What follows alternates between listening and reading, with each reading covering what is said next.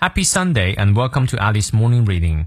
每天一句话，英语不再怕。欢迎新老朋友们来到四月四日周日的爱丽晨读。今天这句话来自于 James Freeman Clarke，詹姆斯·弗里曼·克拉克，他是美国作家及牧师，毕业于哈佛神学院，他也是超验论者，著有二十八本书籍。他说：“Seek to do good, and you will find that happiness will run after you。”试图做善事儿，你将发现。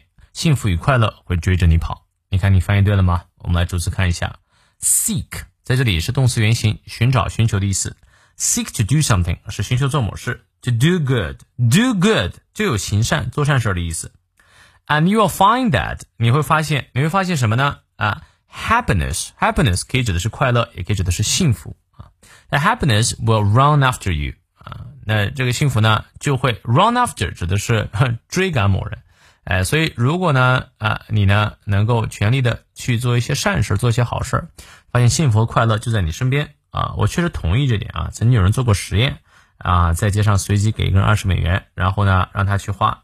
那完事把这个二十美元花在自己身上的人，很快就会啊失去那种幸福感。但如果把那二十美元呢，你再给其他的人，花给别人的话，反而那幸福感会更久一些。可能我们人就是有一点点利他的动物吧啊！希望你也能够体会到这种善行的啊爽感。好，让我们来看一下其中的发音知识点。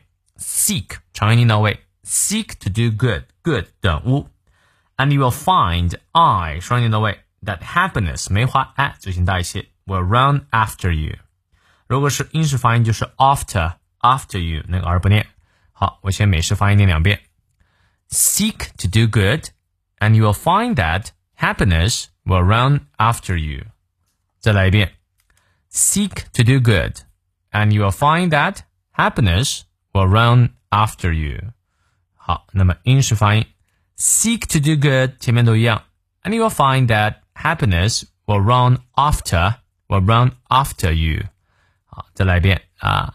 Seek to do good, and you'll find that happiness will run after you。好，有任何问题，咱们六点半到七点半的成都直播不见不散。那如果说来不了直播的话，一定看一下回放啊 ！See you later。